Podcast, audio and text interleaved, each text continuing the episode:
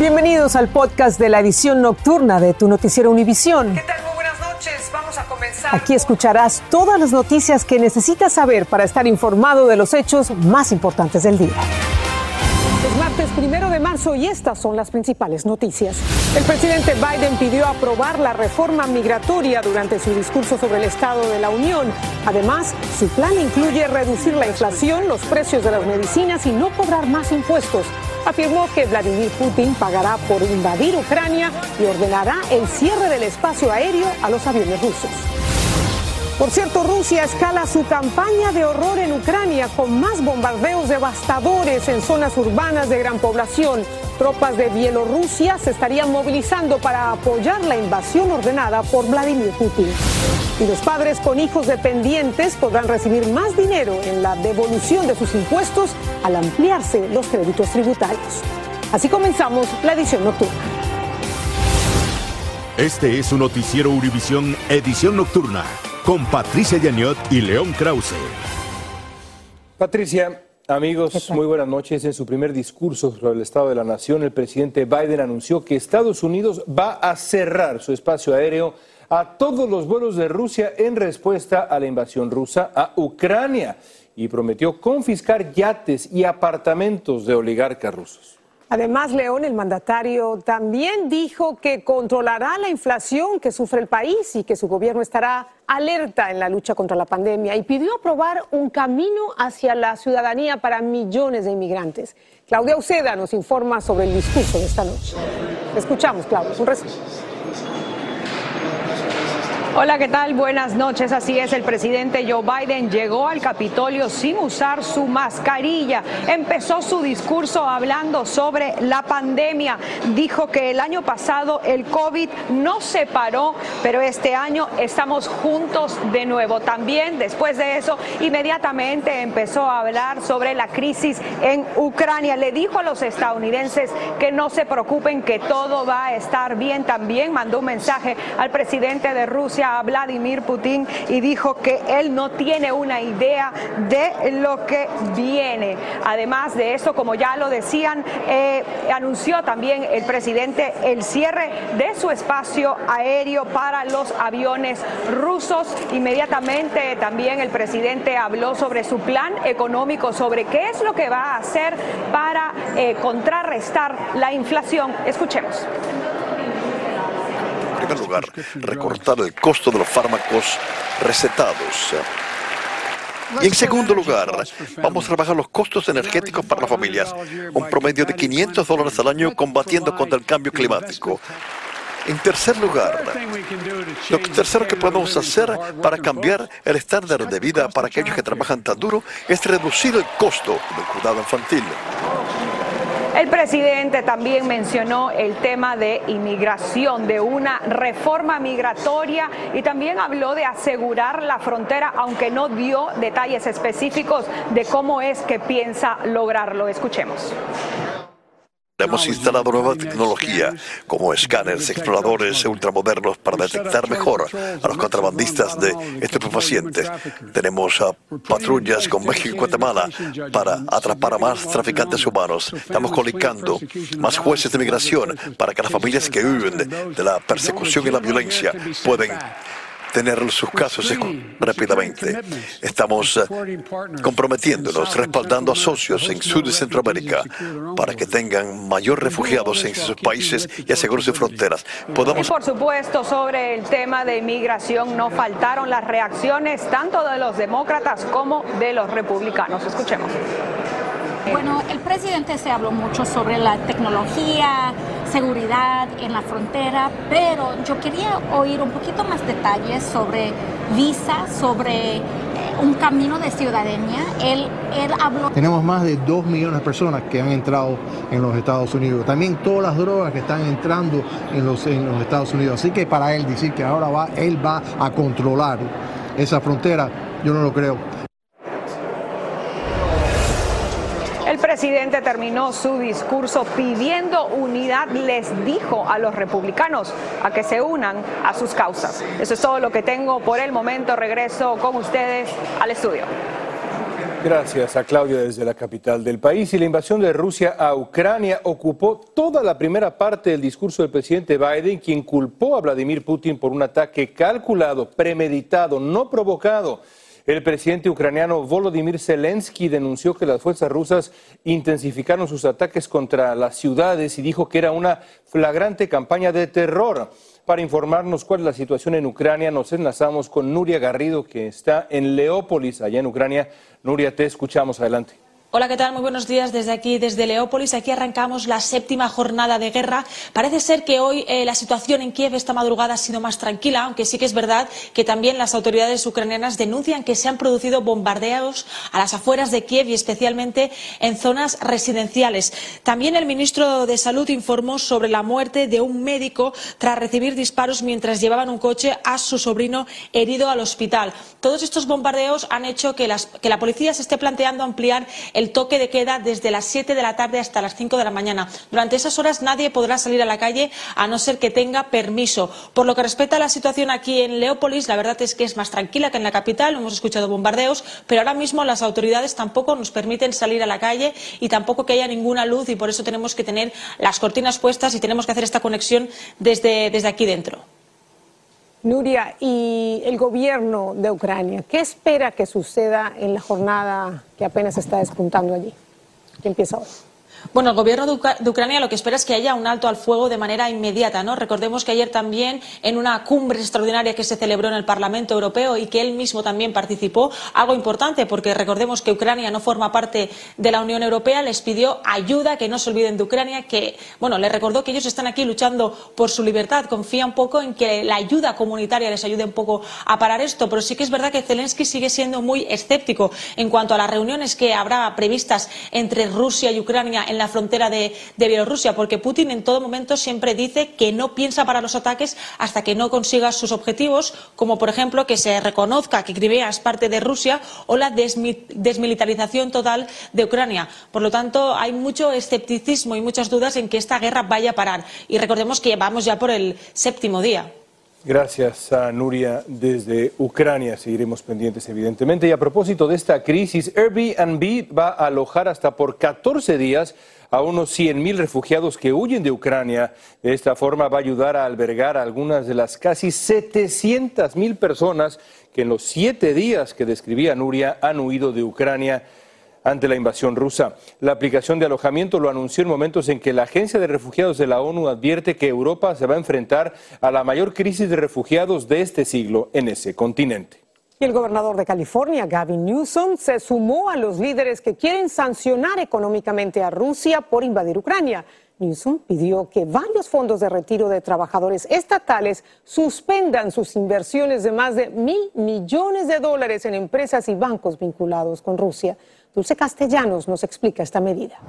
California planea sancionar a Rusia al restringir y detener las inversiones de ese estado, que incluyen fondos de dos pensiones estatales y el sistema de la Universidad de California. El gobernador Gavin Newsom hizo un llamado para que Rusia no tenga acceso a esa inversión de más de 1.500 millones de dólares.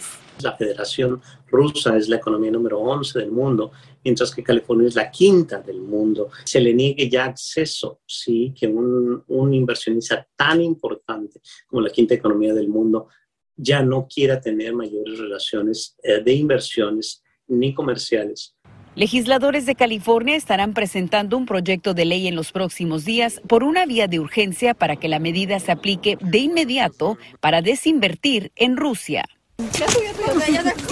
Mientras tanto, continúa el éxodo masivo de Ucrania. Naciones Unidas informó que ya son más de 600 mil personas que han salido del país.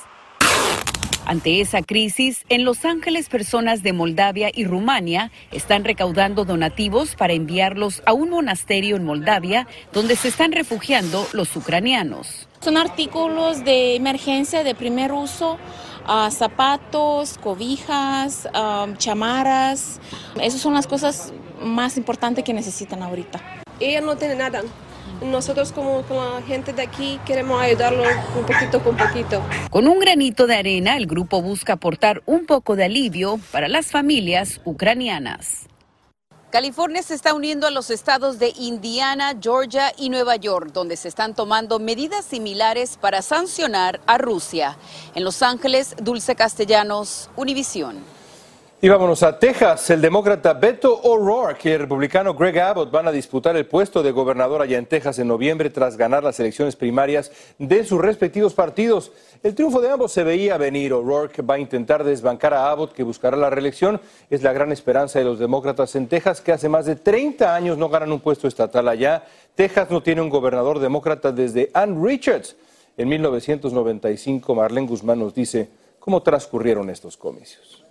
Entre desafíos y problemáticas transcurrió la primera jornada de elecciones primarias en Texas tras la aprobación de la ley SB1, comenzando por el significativo rechazo de boletas enviadas por correo en condados clave como Harris. 30% de gente que votaron por correo tuvimos que regresar las boletas. Esto al no cumplir con los requisitos de las nuevas y restrictivas leyes estatales que hacen aún más difícil la votación en Texas. Pero yo sí creo que el SB1 va a tener un impacto simplemente porque es más más confusión. Nosotros no necesitamos esto en el estado de Texas. El secretario de Estado informó esta noche que Harris, el condado más grande de Texas, reporta un retraso en el conteo de sus votos anticipados y de este martes.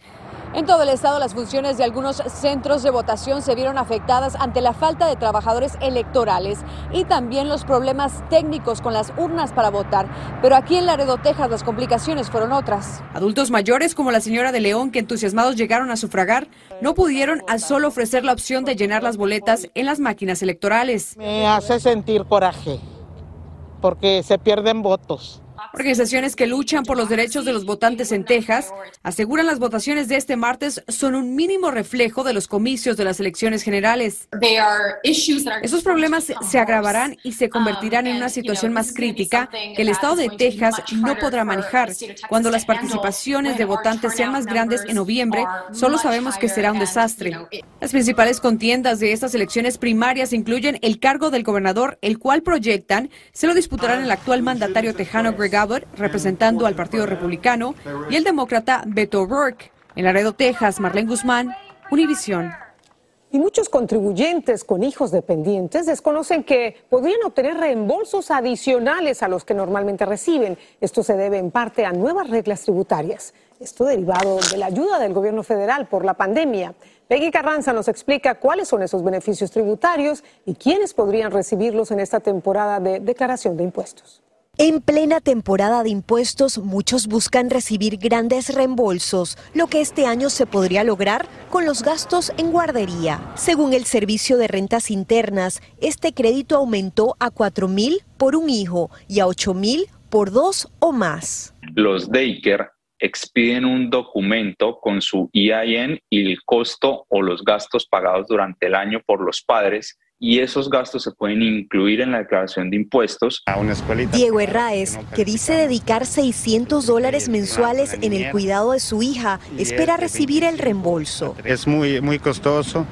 Eh, prácticamente como eh, por el tiempo que no tenemos para recoger temprano a los niños, entonces nos toca de ley dejarles una guardería. Si tuvo un bebé en el 2021, también podría recibir el crédito tributario por ese hijo y el tercer pago del estímulo económico. Son 5 mil dólares que un bebé en el 2021 eh, puede recibir por medio de su declaración de impuestos los padres en su evolución de impuestos. Otra sugerencia es que quienes no estén obligados a presentar una declaración de impuestos lo hagan para recibir los pagos del estímulo y otros créditos. Para evitar demoras, el IRS recomienda presentar los impuestos de forma electrónica. La fecha límite para hacerlo es el 18 de abril.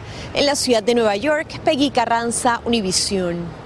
Y vamos a México. Ahora se va develando poco a poco el misterio de qué ocurrió realmente con un grupo de víctimas que se cree fue baleado por un comando fuertemente armado mientras atendían un funeral en San José de Gracia, Michoacán.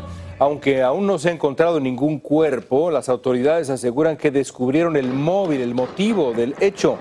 Desde la capital mexicana, Paulina Gómez tiene lo último de esta masacre. En contraste con estas imágenes de un fusilamiento a un grupo de personas que estaban en un funeral en San José de Gracia, Michoacán, esta mañana las autoridades informaron que se trató de una refriega.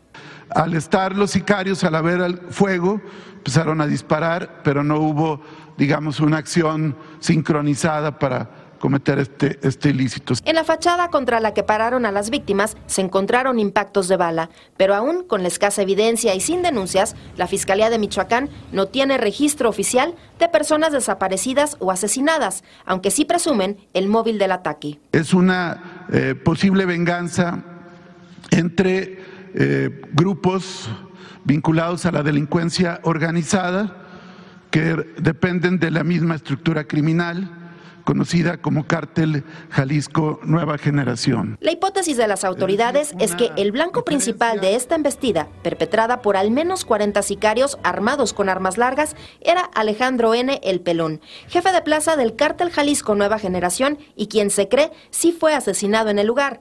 Ante la ferocidad de las acciones de este cártel, el presidente de México le sugirió un cambio de marca. Deberían de quitarle el nombre porque eh, eh, afectan a Jalisco. A pesar de estos violentos episodios, el mandatario reiteró que continuará con su estrategia de abrazos, no balazos.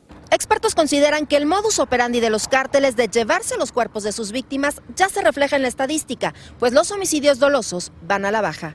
En la Ciudad de México, Paulina Gómez Bulshiner, Univisión. Ocho mujeres y ocho hombres fueron seleccionados como miembros del jurado del juicio a Guy uno de los acusados del asalto al Capitolio el 6 de enero. Los fiscales alegan que Refet amenazó con un arma a la policía y enfrenta cinco cargos. Su juicio será el primero de los acusados de la violenta embestida al Congreso en enero de 2021. La policía de San José detuvo al ex campeón mexicano de los pesos pesados de la UFC, Caín Velázquez, por dispararle a un hombre en una carretera. Velázquez, quien fue dos veces campeón de los pesos pesados, está en prisión sin fianza en el condado de Santa Clara. Mañana se va a presentar ante tribunal. Enfrenta cargos de intento de asesinato. La víctima está herida, pero su vida no corre peligro.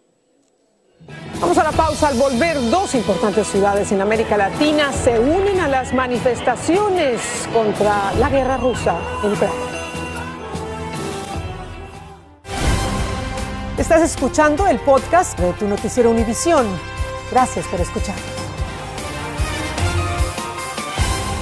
Los nuevos casos de COVID-19 en todo el mundo disminuyeron en 16% y las muertes por esa causa en un 10%, así lo informó hoy la Organización Mundial de la Salud. En las Américas el número de muertes por coronavirus se redujo en 8%, en Europa disminuyó un 13%. Buenas noticias. La Armada de México dijo que incautó más de una tonelada de cocaína en las costas de Chiapas, cerca de la frontera con Guatemala. Ocurrió la semana pasada. Barcos y personal de la Marina recogieron más de una docena de bolsas que flotaban en el mar cerca del puerto de Chiapas. Durante el decomiso, la Armada también incautó dos embarcaciones y arrestó a siete sospechosos. Y en Chile los bomberos siguen combatiendo los incendios forestales que arden en Valparaíso. Las autoridades dijeron que los vientos están alimentando el movimiento de las llamas que mantienen en la alerta roja a toda esa región. Los bomberos llevan varias semanas luchando contra varios incendios en Chile en medio de una tremenda ola de calor. Continúan las manifestaciones contra la guerra en Ucrania y esta vez fueron en las calles de dos de las mayores ciudades de América Latina, Pablo y Buenos Aires. En San Pablo exigieron a Rusia detener la invasión y volver a la mesa de negociaciones, mientras que en Buenos Aires descendientes de familias ucranianas se manifestaron frente a la embajada rusa pidiendo el fin del conflicto. Fue un éxito el lanzamiento esta tarde desde Cabo Cañaveral en la Florida de un cohete Atlas. Lleva un novedoso satélite meteorológico. Ya volvemos. Estás escuchando el podcast de tu noticiero Univisión. Gracias por escuchar. Se unió a las sanciones a Rusia y anunció que suspendió todas sus operaciones en ese país. La automotriz tiene tres plantas en diferentes ciudades rusas y una participación del 50% en una empresa conjunta con la compañía rusa automotriz Solers. También anunció que donará 100 mil dólares al fondo de ayuda que atiende a los ucranianos desplazados por la invasión. Y esta tarde despegó desde Cabo Cañaveral en la Florida un cohete Atlas 5 con la misión de poner en órbita un eh, avanzado satélite meteorológico. la cola de fuego del cohete, qué belleza, mira nada más, atravesó el cielo despejado de la Florida. Y bueno, ya la Oficina Nacional de Administración Oceánica y Atmosférica espera que este satélite brinde información que podría salvar vidas en medio del cambio climático que está experimentando el planeta. Avances de la tecnología al servicio de la humanidad. Y así llegamos al final con las noticias y nos vemos el día de mañana. Descansa. Noticiero Univisión, siempre a tu lado. Así termina el episodio de hoy de Tu Noticiero Univisión. Gracias por escucharnos.